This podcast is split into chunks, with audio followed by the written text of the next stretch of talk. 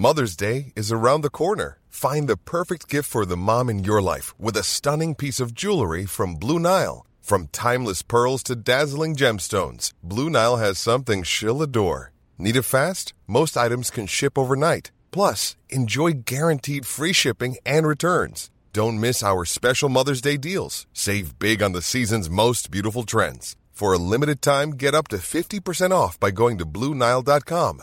That's Bluenile.com.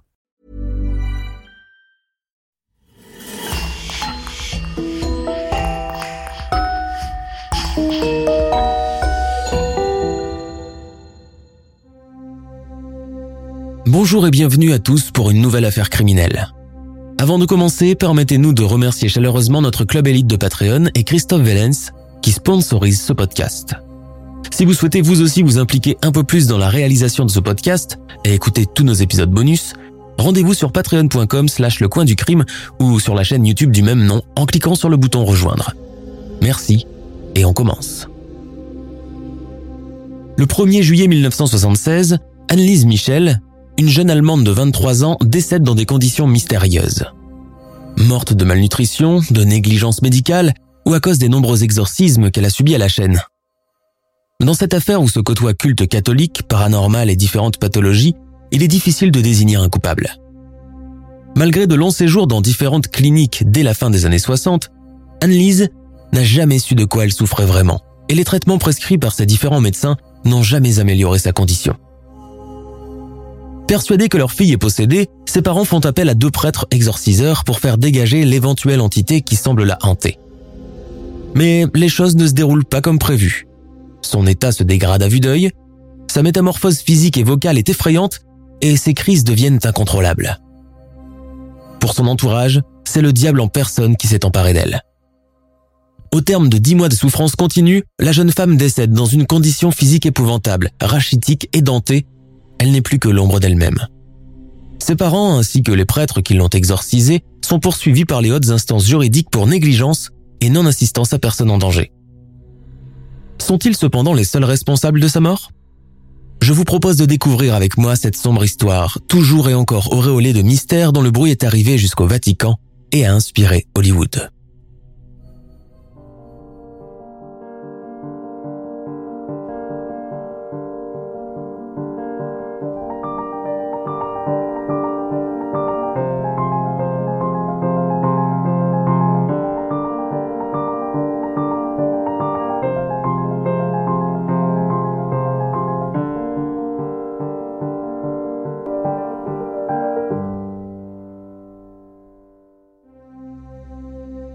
Nous avons tous vu au moins une fois dans notre vie le film L'Exorciste. Nous avons tous été horrifiés et traumatisés par ces scènes devenues cultes et qui font l'unanimité dans le cinéma d'épouvante. La preuve, le film fait encore parler de lui aujourd'hui, et même la génération née au début des années 2000 le connaît. Mais au-delà de la production hollywoodienne, des vrais cas d'exorcisme éparpillés un peu partout dans le monde sont arrivés jusqu'à nous grâce à des reportages télévisés et des enregistrements sonores archivés et conservés dans leurs états originaux. On peut citer notamment le cas tristement célèbre du Québécois Maurice Thierot, une affaire couverte par le couple de parapsychologues qu'on ne présente plus, Ed et Lorraine Warren. Le cas qui nous intéresse aujourd'hui nous vient d'Allemagne, où l'affaire est retombée aux oubliettes à mesure que l'emprise de l'Église catholique s'est amenuisée dans ce pays d'Europe du Nord, où le sens pratique légendaire laisse rarement la place à l'imaginaire morbide et exacerbé. Et pourtant, la vie d'Annelise Michel n'a rien d'un. Sa vie a été des plus normales et des plus communes avant que les événements qui vont suivre ne viennent la bouleverser de façon dramatique. Tout commence à Leibelfing en Bavière où Annelise Maria Teresa Michel est née le 21 septembre 1952. Ses parents, Joseph et Anna, sont des catholiques.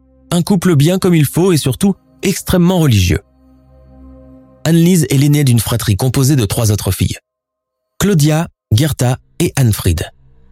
La famille Michel est une famille assez traditionnelle et typique du début des années 60.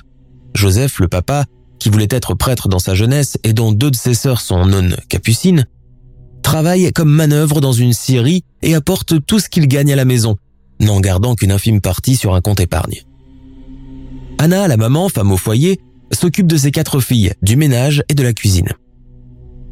Tous les six vivent tranquillement dans un petit village de Wurzburg à dominance catholique romane, entourée par l'idyllique et verdoyante campagne bavaroise. Un endroit sain pour élever des enfants, loin du tumulte des grosses métropoles saturées comme Berlin et Munich. Des tentations incitatrices et du péché originel qu'elles offrent à chaque coin de rue. C'est du moins ce que pensent Anna et Joseph. Anne-Lise et ses sœurs grandissent donc au sein de ce foyer catholique où une ligne rouge séparant le bien du mal est strictement mise en place par leurs parents. Elles se rendent à la messe deux fois par semaine où elles expient régulièrement leurs péchés au confessionnal. Mon père, j'ai arraché les cheveux de la poupée de ma sœur. Mon père, j'ai mangé plus de gâteaux que maman m'en a permis. Mon père, j'ai oublié de dire mes prières avant de dormir hier soir, et ainsi de suite. De son côté, la mère Anna, qui est presque dévote, ne raterait pour rien au monde la messe de l'aube où elle se rend au premier son de l'Angélus alors qu'il fait encore noir dans les ruelles du village et que tout le monde dort encore. Il faut dire qu'elle éprouve le besoin de faire pénitence à cause d'un secret bien gardé dans la famille. Avant même d'épouser son mari, elle est tombée enceinte et ils ont eu une première fille en 1948, décédée de maladie en bas âge, cinq ans avant la naissance d'Anne-Lise. La maman est restée persuadée que la mort de cet enfant illégitime né hors des liens sacrés du mariage, n'est que le résultat de la redoutable colère divine qui s'est abattue sur elle. Pour ce fait, elle est devenue au fil du temps une mère protectrice et possessive avec les quatre filles nées par la suite, craignant qu'il leur arrive malheur, comme avec la première. L'enfance d'Anne-Lise se déroule de manière tout à fait classique. C'est une petite fille gentille, réservée et une élève assez douée. Toutefois, la maladie marque une bonne partie de cette enfance, et elle souffre de plusieurs pathologies. Rougeole, scarlatine, typhoïde et angine pour lesquelles elle subit une ablation des amygdales. Peu avant sa puberté, elle contracte encore une pneumonie, puis quelque chose qui ressemble à de la tuberculose, ce qui l'amène à intégrer le sanatorium de Mittelberg. Cette longue série de maladies contraint la petite Anne-Lise à s'absenter longuement de l'école et à rester alitée pendant de longues périodes successives.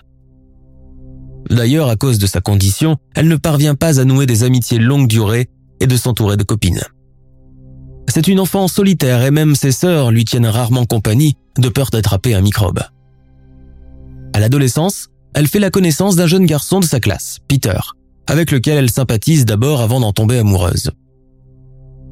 Les relations affectives étant réglementées strictement par les parents de la jeune fille, elle ne peut voir son petit copain que dans le contexte familial et quand ils sortent ensemble au café et au cinéma, la mère d'Annelise veille toujours à les accompagner en qualité de chaperon. Voulant devenir professeur de littérature allemande, Annelise projette d'entamer des études universitaires juste après l'obtention de son diplôme de secondaire. Son rêve Aller à Munich, la grande métropole, pour entamer ses études.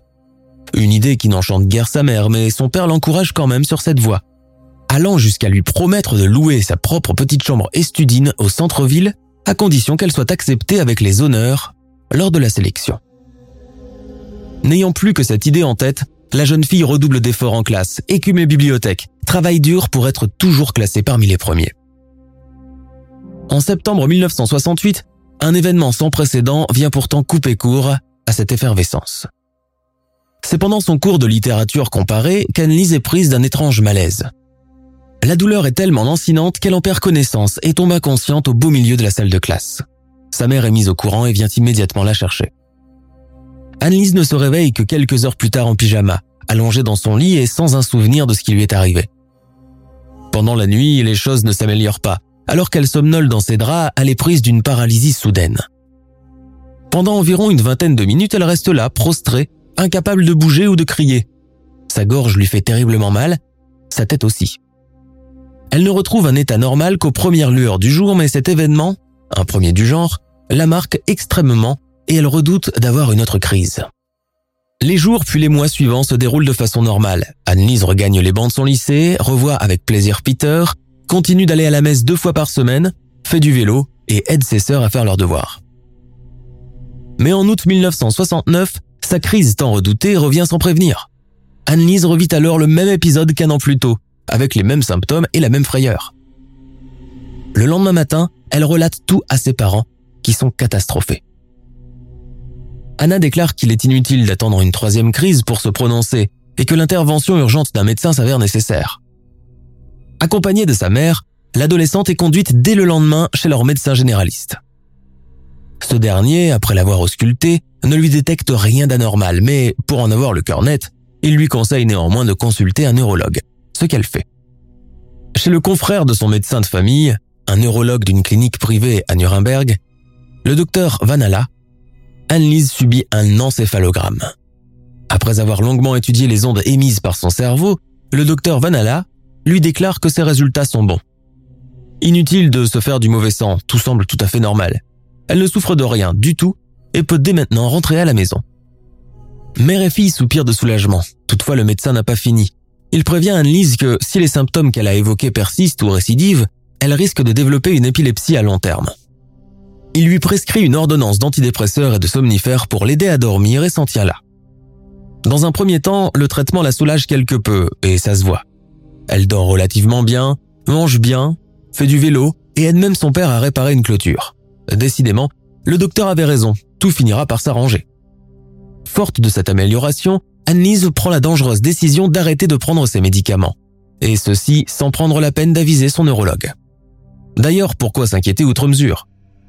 Puisque son état s'améliore, à quoi bon continuer un traitement qui ne sert à rien?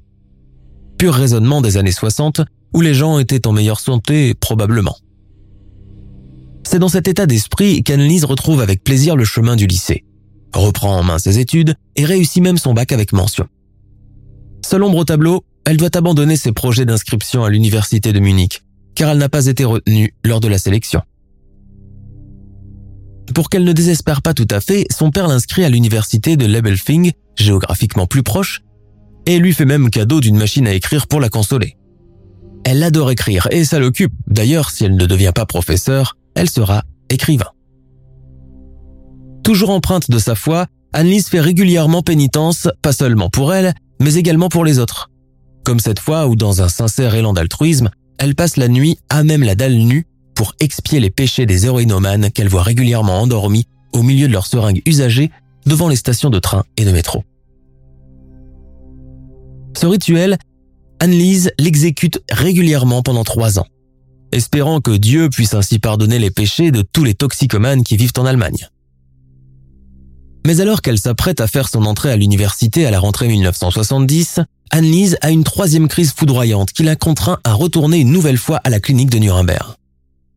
Là, elle subit de nouveaux examens plus approfondis, au terme desquels on lui détecte des problèmes cardiovasculaires. Elle reste hospitalisée pendant dix jours avant de retourner chez elle.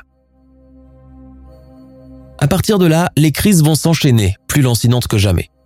La jeune fille perd épisodiquement l'usage de ses jambes ou d'un de ses bras qu'elle ne peut plus bouger, et sa mère est obligée de l'aider pour s'habiller et pour se laver.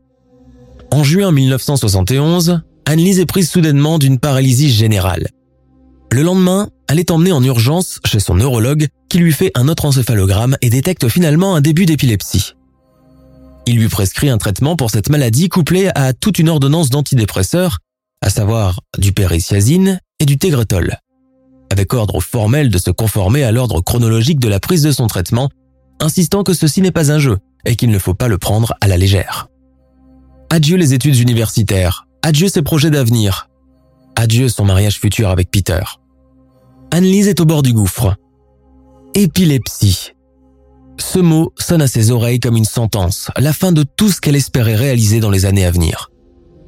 Sa mère, qui devient en quelque sorte son infirmière et son assistante, essaye de lui remonter le moral, l'aide pour sa toilette, lui prépare ses repas, prie chaque soir avec elle. Ceci est la volonté de Dieu, ma chérie. Ainsi soit-il. Et joignant le geste à la parole, elle lui met son chapelet dans ses mains, récite avec elle un Ave Maria, puis l'embrasse sur le front et sort en éteignant la lumière. Dans le foyer des Michel, déjà très bouleversé par la récente maladie d'Annelise, les choses ne seront plus jamais comme avant. Dès la fin de 1971, l'adolescente est aux prises avec une nouvelle épreuve sans précédent et complètement différente de toutes les choses vécues jusqu'à maintenant. Je l'ai vu, maman. Je l'ai vu, là, sur le mur. Tu as vu quoi, au juste? Je l'ai vu. Il est répugnant, affreux, il se moque de moi. J'ai peur, n'éteins pas la lumière en t'en allant. Des figures démoniaques, voilà de quoi parle Annelise. Elle raconte qu'elles sont apparues sur le mur de sa chambre des personnages à cornes et à queue fourchue tout droit sortis de l'enfer qui se moquent d'elle en lui tirant la langue et en lui faisant des grimaces effrayantes. La jeune fille leur donne même un surnom, les Fratzen. Mais les choses ne s'arrêtent pas là. car Annelise parle à présent de voix et de coups dans le mur, comme des coups de poing violents qu'on assène et qui la font sauter de son lit. Pourtant, ni ses parents ni ses sœurs ne semblent les entendre, ces fameux bruits. Pour en avoir le cœur net, Joseph Michel fait le tour de la maison, inspecte toutes les chambres, la tuyauterie de la chaudière, vérifie s'il n'y a pas de souris dans le grenier, et quand il a tout passé au peigne fin, il descend annoncer qu'il n'y a absolument rien. Sa fille n'en est pas convaincue, il y a bel et bien des bruits et les entend aussi clairement que quand il lui parle. Pendant des semaines entières, Annelise continue d'entendre ses coups distinctement et pendant plusieurs nuits d'affilée. Simple fruit de son imagination ou phénomène de paralysie du sommeil On n'en sait rien. Mais les choses ne font que commencer. Car au coup dans le mur s'ajoutent bientôt d'autres phénomènes plus physiques, plus inquiétants aussi. Annelise commence à sentir des odeurs étranges et nauséabondes. Elle parle d'odeurs de soufre, de charbon qui brûle, de feu et de matière fécale. Des odeurs que les catholiques et la Bible attribuent généralement à l'enfer. Sa mère, paniquée, court chercher de l'eau bénite à l'église et en asperge toute la maison. Elle en met même dans les draps, les vêtements et le matelas de sa fille. Mais rien n'y fait. Les odeurs sont toujours là et de plus en plus insoutenables pour Anne-Lise, qui dit vouloir vomir continuellement à cause de cela. En 1972, Anne-Lise visite encore une série de médecins auxquels elle parle de ses visions. Les différents praticiens, neurologues, psychologues et psychiatres, pensant qu'elle fait l'objet d'hallucinations à cause de son épilepsie, et lui prescrivent pour ce fait différents traitements neurologiques censés la soulager, mais qui ont l'effet inverse.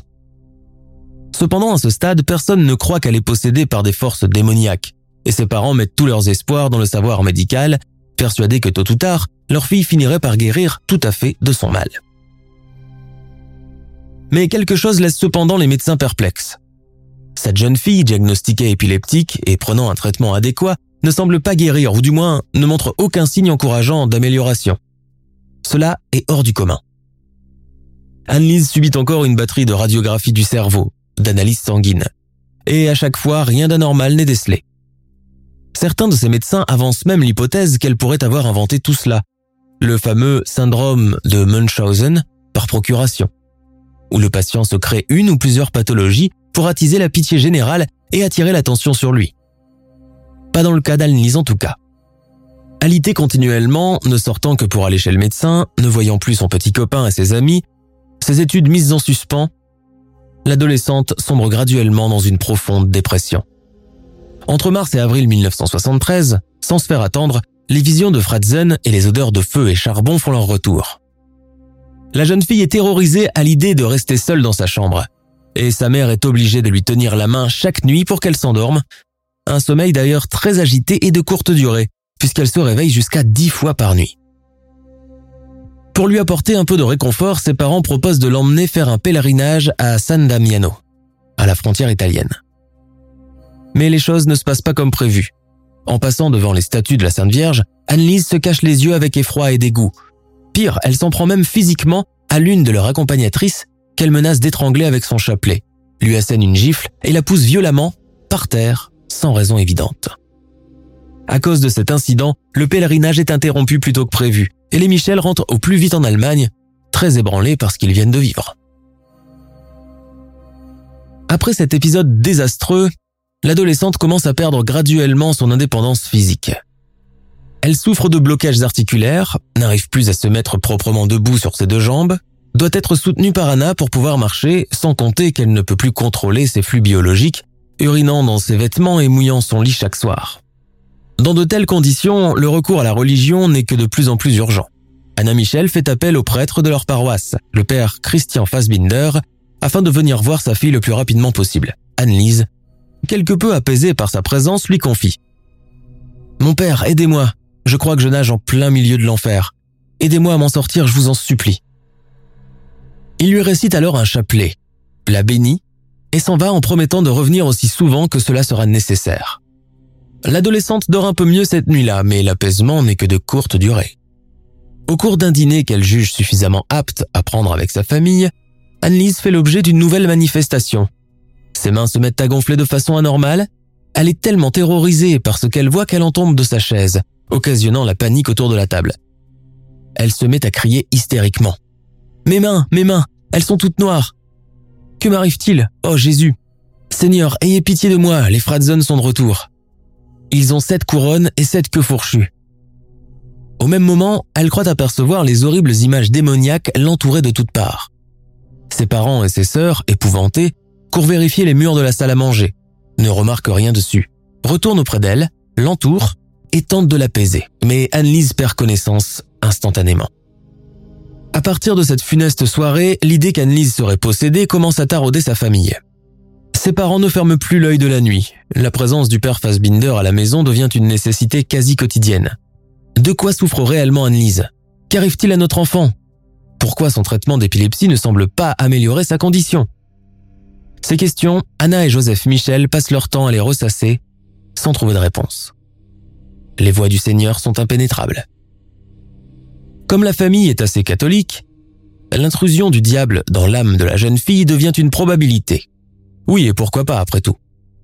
Rapidement, le voisinage et les amis de la famille sont mis au courant de l'état d'Annelise. Ils se murmurent qu'elle serait possédée par une force démoniaque particulièrement harcelante et féroce, alors on organise chaque soir des cercles de prière pour apaiser son âme tourmentée. On récite des paternosters, on pratique des génuflexions auxquelles même la concernée est obligée de participer pour faire pénitence. Accompagnée de sa mère et des gens du cercle de prière, elle s'agenouille et se relève en cadence pendant 40 minutes voire une heure entière. Sauf que cela occasionne encore un autre problème, puisqu'Anne-Lise se rompt les ligaments des jambes à force de faire des génuflexions effrénées. De la simple rumeur, la piste surnaturelle devient alors une certitude. Exit la science. Les médecins et leurs traitements coûteux et qui ne servent à rien. Seule la foi est en mesure de sauver la pauvre enfant. Sous la pression de la communauté, Anna et Joseph ne peuvent que s'incliner. Et si en fin de compte, les gens avaient raison? Rapidement, la chose tant redoutée par les parents prend forme et appuie toutes les rumeurs. Annelise devient très hostile envers les objets religieux. Elle a arraché son médaillon de baptême et l'a lancé par la fenêtre, renversé l'eau d'un bénitier devant les portraits représentant les saints, le Christ et la Vierge Marie. Elle reste longtemps silencieuse, les fixant avec des yeux dilatés, entièrement noirs et sans pupilles. Ce regard, sa mère l'attribue à celui du démon en personne. Joseph et sa femme, désespérés, déposent auprès de l'autorité épiscopale de leur paroisse plusieurs demandes pour que leur fille subisse un exorcisme. Mais leurs demandes sont toutes rejetées. En 1975, grâce à l'ami d'Anna Michel, cette dernière fait la connaissance d'un prêtre de Würzburg. Un homme encore jeune et plein de sollicitude, le père Ernest Alt. Ce dernier apprend le cas d'Anne-Lise et en est chagriné. Sans hésiter un moment, il propose à la mère de venir rendre visite à sa fille le plus rapidement possible. Anna Michel perçoit alors une petite lumière au bout du tunnel, peut-être la fin proche de tous leurs soucis. Anne-Lise noue rapidement une relation très amicale avec le père Alt, et cela est réciproque. Au fil de ses visites, la jeune fille commence à s'ouvrir à lui, à lui parler de ses malheurs, à lui confier ses secrets, notamment son histoire d'amour avorté avec son petit ami Peter. Le prêtre, compte tenu de sa vocation, l'écoute patiemment sans la juger, et lui prodigue même des conseils comportementaux. Il est vrai que c'est un homme compatissant qui sait écouter. La jeune femme se sent bien à son contact. Lui, à ce moment-là, appuie la thèse de la possession démoniaque, car certains indices ne trompent pas. Anne-Lise a la laine fétide, ses yeux sont dilatés, les aliments salés lui donnent la nausée, le contact de l'eau la répugne. Au fil de ses visites, le père Alt remarque les changements qui s'opèrent dans le comportement de la jeune fille, et il ne présage rien de bon. À part le fait qu'elle refuse à présent de s'alimenter, elle commence aussi à pousser des cris étranges avec une voix gutturale quand ce n'est pas carrément des râles effrayants. La nuit, elle se sent parfois projetée dans les airs hors de son lit. Elle ne compte plus les fois où elle sent qu'on lui retire sa couverture dans son sommeil ou qu'on lui chatouille la plante des pieds. L'automutilation devient aussi une de ses activités favorites. Sa mère lui coupe ses ongles courts pour l'empêcher de se lacérer le visage et les bras. Alors, pour diverger, elle se met à mordre tout, ses bras, ses mains, ses oreillers qu'elle vide de leurs plumes. Au paroxysme de ces crises, elle commence aussi à se projeter la tête contre les murs et elle a cogné tellement fort jusqu'à ce qu'elle se mette à saigner, elle dit entendre des voix qui lui vocifèrent dans les oreilles. Elle urine sous les tables, commence à hurler comme un loup pendant la nuit et ricane de façon bizarre. Aucune de ses sœurs n'ose l'approcher de peur de se faire attaquer par elle. Devenue ainsi agressive et incontrôlable, sa mère n'a d'autre choix que de l'attacher à son lit pour éviter qu'elle ne se blesse ou ne fasse du mal à quelqu'un. Mais l'horreur ne fait que commencer. Nous sommes en 1975 et l'étrange mal dont s'ouvre Anne-Lise n'a pas encore été guéri. L'exorcisme revient encore sur la table, mais il faut savoir que cette pratique n'est pas une chose qui se décide à la légère. Il faut en général l'approbation d'une autorité religieuse supérieure et des raisons valables pour pouvoir procéder. Les parents d'Anne-Lise renouvellent encore leur demande, mais tous les prêtres auxquels ils s'adressent refusent net d'y participer, n'arrivant pas à comprendre le fait qu'une fille qui a été baptisée à la naissance puisse être possédée par le diable ou par une force maléfique. Le père Halt conseille alors au couple d'attendre un peu et de voir l'évolution des choses. Mais justement, les choses ne s'améliorent pas, elles s'empirent même. Ayant conscience qu'il est désormais le seul à pouvoir faire quelque chose pour cette famille qui s'accroche désespérément à lui, il décide de consulter l'archevêque de Würzburg, monseigneur Joseph Stangl, et le supplie presque de trouver une solution à cette malheureuse avant qu'il ne soit trop tard pour agir. Finalement, ce dernier lui offre le feu vert pour effectuer un exorcisme et lui propose même un assistant dans cette entreprise qui n'est pas des plus simples à réaliser. Un simple courrier et le père Arnold Renz, originaire de Berlin et exerçant depuis peu à Würzburg, devrait venir le rejoindre dans quelques jours. La première séance d'exorcisme se déroule le 24 septembre 1975. Dès que le père Halt sort son crucifix, Annelise sauta sur lui pour le lui arracher et le jeter par terre le prêtre conclut que c'est un agissement typique d'une personne possédée par le démon. Le lendemain soir, accompagné de son assistant, le père Renz, il pratique sur Annelise le rituel d'exorcisme romain. Rapidement, la jeune fille est prise de convulsions et commence à leur parler d'une voix étrangère à celle qu'elle a d'habitude. Les deux prêtres, se tenant à une distance de sécurité, lui demandent ⁇ Qui es-tu ?⁇ Je suis Cain, je suis Néron, je suis Adolf Hitler, je suis Lucifer. Anna Michel, présente lors de la séance, tente de retranscrire les paroles de sa fille dans un calepin, mais celle-ci parle avec un tel débit qu'elle est incapable de la suivre. Le lendemain, même topo, Anne-Lise déclare être Valentin Fleischmann, un moine franciscain mort sur le bûcher au XVIe siècle pour apostasie. Cette révélation choque énormément les deux prêtres qui assurent que seuls les gens de l'Église sont aptes à connaître l'histoire dramatique et tenue secrète de ce moine. Au cours des semaines suivantes, l'adolescente subit deux exorcismes par semaine, avec à chaque fois un ajout supplémentaire de rituels sans que cela ne parvienne à la soulager. Pire, ses symptômes s'aggravent tout à fait, et son aspect physique commence lui aussi à se décharner. Son visage s'émassit, son teint vire à une pâleur effroyable, elle n'a plus que la peau sur les os et des cicatrices de morsures partout sur les avant-bras, morsures qu'elle s'inflige elle-même et souvent jusqu'au sang. Pour le reste, elle refuse de prendre son bain, de changer de pyjama, urine un peu partout dans sa chambre et défèque même une fois dans la salle à manger. Elle refuse aussi de s'alimenter et à la place, elle se met à manger des insectes, avec une préférence accrue pour les mouches et les araignées. Sa mère, qui ne la quitte pas d'une semelle afin d'éviter toute éventuelle catastrophe, tente même une fois de lui lire des passages de la Bible. Mais cela fait tellement enrager Anne-Lise qu'elle lui arracha le livre des mains pour le balancer de l'autre côté de la pièce. Au cours d'un de ces exorcismes, mené de front par le père Renz, la jeune fille, après avoir poussé une série effroyable de râles, déclare ⁇ Il n'y a pas de paix ici-bas !⁇ Pour pouvoir garder des preuves, la famille commence à enregistrer les séances sur des bandes audio. Elle enregistre ainsi pas moins de 40 cassettes avec date et durée à l'appui, afin de constituer une preuve de la réelle présence des forces du mal. Durant cette période, Annelise, déjà très affaiblie physiquement, contracte une pneumonie. Elle est souvent tremblante de fièvre, mais les deux prêtres ne lui laissent aucun répit.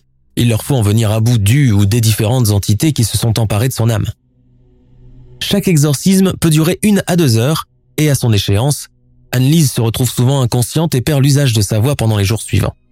Durant les séances qui se succèdent, elle déclare être une nouvelle fois Judas. Parfois, il lui arrive aussi d'être pourvue d'une force physique tellement spectaculaire, de se débattre avec une telle frénésie qu'il lui faut trois ou quatre hommes pour la maintenir tranquille. Souvent, les deux prêtres reçoivent des gifles, des morsures, quand ils ne sont pas carrément projetés par terre ou contre un meuble. Pour éviter toute éventuelle blessure, on prit soin de dégager le maximum de meubles hors de la pièce, ne gardant que le tapis, deux sièges et le lit sur lequel dort Anne-Lise. Ce dernier aussi ne connaît pas de répit puisque Anne-Lise, qui se dépasse souvent, le secoue tellement fort qu'elle en laisse des trous béants dans le plancher. Au début du mois de juin 1976, soit dix mois après son premier exorcisme, Annelise est à bout de force. Sa pneumonie ne guérit pas. Elle n'est plus que l'ombre d'elle-même. Elle a arrêté depuis longtemps tout traitement médical, même celui pour l'épilepsie. Ces rituels d'exorcisme l'affaiblissent davantage. L'une des séances qu'elle a subies a même duré 8 heures d'affilée, 8 heures de torture non-stop. Même les deux prêtres sont tombés d'épuisement à la fin. Mais Annelise est réfractaire à toute forme de prière. Elle manifeste beaucoup d'agressivité à l'égard de tout le monde, et plus particulièrement devant les objets religieux qui la mettent dans une rage noire. Physiquement, elle reste souvent pieds et mains liés dans son lit, respirant avec difficulté, garde, les yeux noirs de cernes violacées, le teint blafard, la bouche ouverte et commence même à perdre ses dents et ses cheveux. En dix mois, elle a pris l'aspect d'une vieille femme. Malgré son état plus qu'épouvantable, les pères Hals et Reigns ne veulent rien lâcher et veulent encore tenter le tout pour le tout. Le 30 juin 1976 a lieu le dernier exorcisme d'Annelise Michel, une séance qui dure près de 5 heures et qui est particulièrement éprouvante, encore plus que tous les autres. Dès que le père Renz commence à prononcer la prière d'usage, l'adolescente pousse un cri effroyable. Les deux hommes, mains jointes, continuent cependant à réciter en latin, tout en essayant de manipuler le déroulement de la conversation avec l'entité qui hante Annelise. Dans la pièce où la lumière a été tamisée et tous les rideaux tirés, les grognements et les cris d'animaux poussés par Annelise font grincer des dents. Elle couvre les prières de sons obscènes, simulant un orgasme. Elle crache au visage du père Reigns à plusieurs reprises, tente de mordre le père Halt avant de pousser des éclats de rire diaboliques. Très démontés, les deux exorciseurs continuent pourtant à prier de plus en plus fort afin de couvrir les grognements d'Annelise. Ceci est un extrait de l'enregistrement de cette séance. Que ton âme exalte le Seigneur. Foutez-moi le camp, je suis maudit. Qui êtes-vous, Judas? demande le père Halt. Non. Alors, Fleischmann? Oui, et je dois partir maintenant. Où ça? En enfer? Oui. Tu sais ce qu'il te reste à dire? Oui. Anne-Lise, de sa voix la plus gutturale, pousse encore un long râle effrayant. Au nom du Père, du Fils et du Saint-Esprit, je vous ordonne de sortir à jamais du corps de la dénommée Anne-Lise Maria Teresa. J'ai dit foutez-moi le camp. Sortez de ce corps maintenant. Santé, santé, santé, Sainte Maria. Oui, l'encourage le prêtre. Maria, je vous salue. Je vous salue, répète Anne-Lise d'une toute petite voix. Pleine de grâce, pleine de grâce. Que votre volonté soit faite, dit le prêtre en détachant ses mots. Que votre volonté soit faite. Amen, le Seigneur est mon maître. À présent, rendez-lui son propre corps au nom de Dieu Trinitaire. Non, non, non, non. Je vous ordonne de partir. Partez maintenant et ne revenez plus jamais. Je vous salue Marie pleine de grâce. Que votre volonté soit faite. Et puis le silence tombe sur toute la pièce. Au moment de ce dernier échange, Annelise semble pour la première fois retrouver un peu d'apaisement et surtout une voix tout à fait normale. Avant de prononcer la prière rituelle qui clôture tout exorcisme, le père Halt commence à lui demander si elle va bien, si elle se sent heureuse et en paix. L'adolescente répond par l'affirmatif. Oui, je me sens heureuse, tellement libre, totalement libre, comme jamais je ne l'ai été de ma vie. Sa mère à côté éclate en sanglots et tombe à genoux devant les deux prêtres tout pâles et encore tremblant d'émotion et de frayeur. Le lendemain, le 1er juillet, Annelise est retrouvée morte dans son lit. Rapidement, la nouvelle arrive aux oreilles du procureur de la République qui décide d'ouvrir une enquête. Auparavant, aucun des médecins qui ont traité Annelise n'ont voulu lui renouveler d'ordonnance, sous prétexte qu'aucun médicament ne peut venir à bout d'une prétendue possédée. Le rapport d'autopsie déclare qu'Annelise est décédée à cause d'une sévère déshydratation et de malnutrition, raison pour lesquelles elle a perdu la moitié de sa dentition et plus de 40 kilos. Son calvaire aurait duré dix mois. Dix mois durant lesquels elle aurait subi pas moins de 67 séances d'exorcisme. Aussitôt, un mandat d'arrêt est lancé contre les parents d'Annelise, Anna et Joseph Michel, ainsi que les deux prêtres, Ernest Halt et Arnold Renz, pour les chefs d'inculpation d'homicide, de négligence et de non-assistance à personne en danger. Le procès qui s'ouvre en septembre 1976 est suivi aussi bien en Allemagne qu'en Italie, en France, en Espagne et dans tous les pays européens à dominance catholique. Dans le box des accusés, les quatre inculpés plaident non coupables. Pour leur défense, les deux prêtres font entendre quelques cassettes enregistrées lors des séances d'exorcisme récupérés entre-temps par l'Église et prêtés uniquement pour le procès. Au cours de l'écoute, les pères Rennes et Alt insistent sur le fait que la voix du diable est bien distincte de celle d'Annelise, que cette dernière aurait été habitée par plus de dix entités démoniaques, et que son haleine exhalait une odeur de soufre dès qu'elle ouvrait la bouche pour parler. Le rapport d'une orthophoniste vient même appuyer leurs propos puisqu'il s'avère que les vocalistes d'Annelise, lors de ces exorcismes, étaient bien supérieurs aux capacités vocales pouvant être atteintes par une personne de sexe féminin. Pourtant, et malgré ces allégations, le procureur de la République rejeta catégoriquement les preuves avancées par les deux hommes d'église. Au terme de deux semaines de procès, le couple Michel ainsi que les deux prêtres sont finalement condamnés à six mois de prison avec sursis. Ernest Halt et Arnold Renz, bénéficiant de leur immunité religieuse, ne passent finalement que deux semaines en prison, avant d'être libérés puis complètement blanchis. Les parents d'Annelise de leur côté payent une caution et ne passent pas un seul jour derrière les barreaux. Un mois à peine après l'enterrement de leur fille, ils ordonnent que son cercueil soit déterré afin de lui offrir un autre de meilleure qualité. Cet épisode est d'ailleurs immortalisé par les caméras de la chaîne nationale allemande ZDF.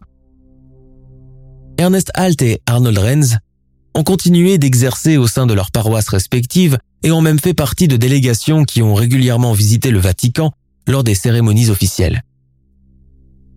Le père Halt a été ordonné évêque en 2003. Les 40 bandes audio enregistrées par Madame Michel ont pour leur part regagné les archives secrètes de l'Église. Seule la bande enregistrée lors de la dernière séance d'exorcisme a fuité et a fait depuis l'objet de copies rendues publiques et banalisées avec l'avènement d'Internet. Attention cependant à ceux qui souhaitent toutefois les écouter. Leur contenu est fortement déconseillé aux personnes sensibles et aux enfants. Après les événements, Anna et Joseph Michel sont restés dans leur village de Würzburg. Interviewés occasionnellement par la télévision allemande, ils disent ne pas avoir regretté le choix d'avoir fait subir un exorcisme à leur fille et sont persuadés qu'à présent elle dort en paix. Anna Michel soutient cependant que l'une des entités est toujours présente dans sa maison et qu'elle l'entend parfois cogner à l'intérieur des murs. En 2013, la maison familiale des Michel a été ravagée par un incendie qui l'a entièrement consumée. On ignore toujours l'origine du feu qui s'y est déclaré. Certains avancent la piste criminelle, d'autres la piste paranormale, la police a préféré s'en tenir à la thèse accidentelle. Le réalisateur américain Scott Derrickson a réalisé en 2005 L'exorcisme d'Emily Rose, fidèlement inspiré de l'histoire et du calvaire vécu par Annelise Michel. Le film, qui a connu un franc succès outre-Atlantique, a encouragé les gens à en savoir plus sur l'histoire de la vraie Emily Rose. L'année suivante, le film allemand Requiem, sorti en 2006 et réalisé par Hans Christian Schmidt, a repris lui aussi l'histoire d'Annelise Michel avec des couleurs locales, mais son succès est resté mitigé. Jusqu'à aujourd'hui, les thèses divergent sur le cas Annelise Michel. Certains disent qu'elle est morte des suites de sa pneumonie mal soignée, d'autres de négligence ou d'autres encore que son âme a été emportée par le diable en personne. Son cas rappelle celui de Maurice Thériault. Dans les années 80, le Québécois Maurice Thériault meurt tragiquement après plusieurs séances d'exorcisme. Sa métamorphose physique, filmée lors de séances vidéo, est aussi effrayante que spectaculaire. On peut d'ailleurs remarquer sur la vidéo que son regard change lentement de couleur, passant de quelque chose d'humain à quelque chose de vide, de monstrueux et de démoniaque. Son corps sans vie a finalement été retrouvé dans sa salle de bain, couvert de stigmates et de messages indéchiffrables inscrits sur sa peau en lettres de sang. L'affaire Thériault reste l'un des dossiers les plus épineux du couple Warren spécialisé depuis des années dans le domaine du paranormal aux États-Unis. Pour les scientifiques, Annelise Michel était certainement schizophrène ou sujette à un dédoublement de la personnalité et les mélanges mal dosés des médicaments qu'on lui a administrés n'ont fait qu'aggraver son cas. Son histoire, qui a été racontée au-delà des frontières allemandes, a intrigué et effrayé un peu partout dans le monde, renforçant ainsi la véracité probable de la possession démoniaque.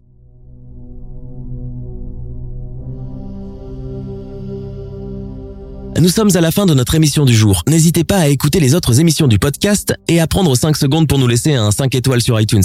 C'est vraiment très important pour nous. Vous pouvez aussi vous abonner pour ne pas rater les prochains épisodes et nous suivre sur Facebook pour nous en proposer de nouveaux. Merci et à bientôt.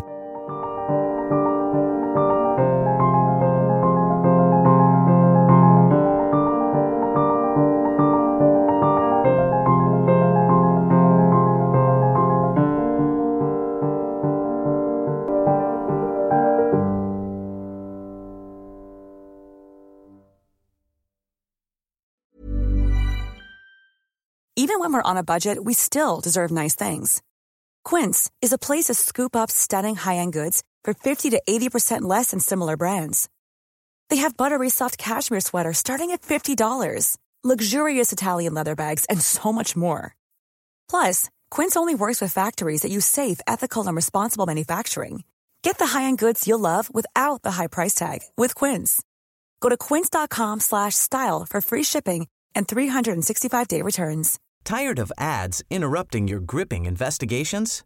Good news. Ad-free listening is available on Amazon Music for all the music plus top podcasts included with your Prime membership. Ads shouldn't be the scariest thing about true crime. Start listening by downloading the Amazon Music app for free or go to amazon.com slash true crime ad free. That's amazon.com slash true crime ad free to catch up on the latest episodes without the ads.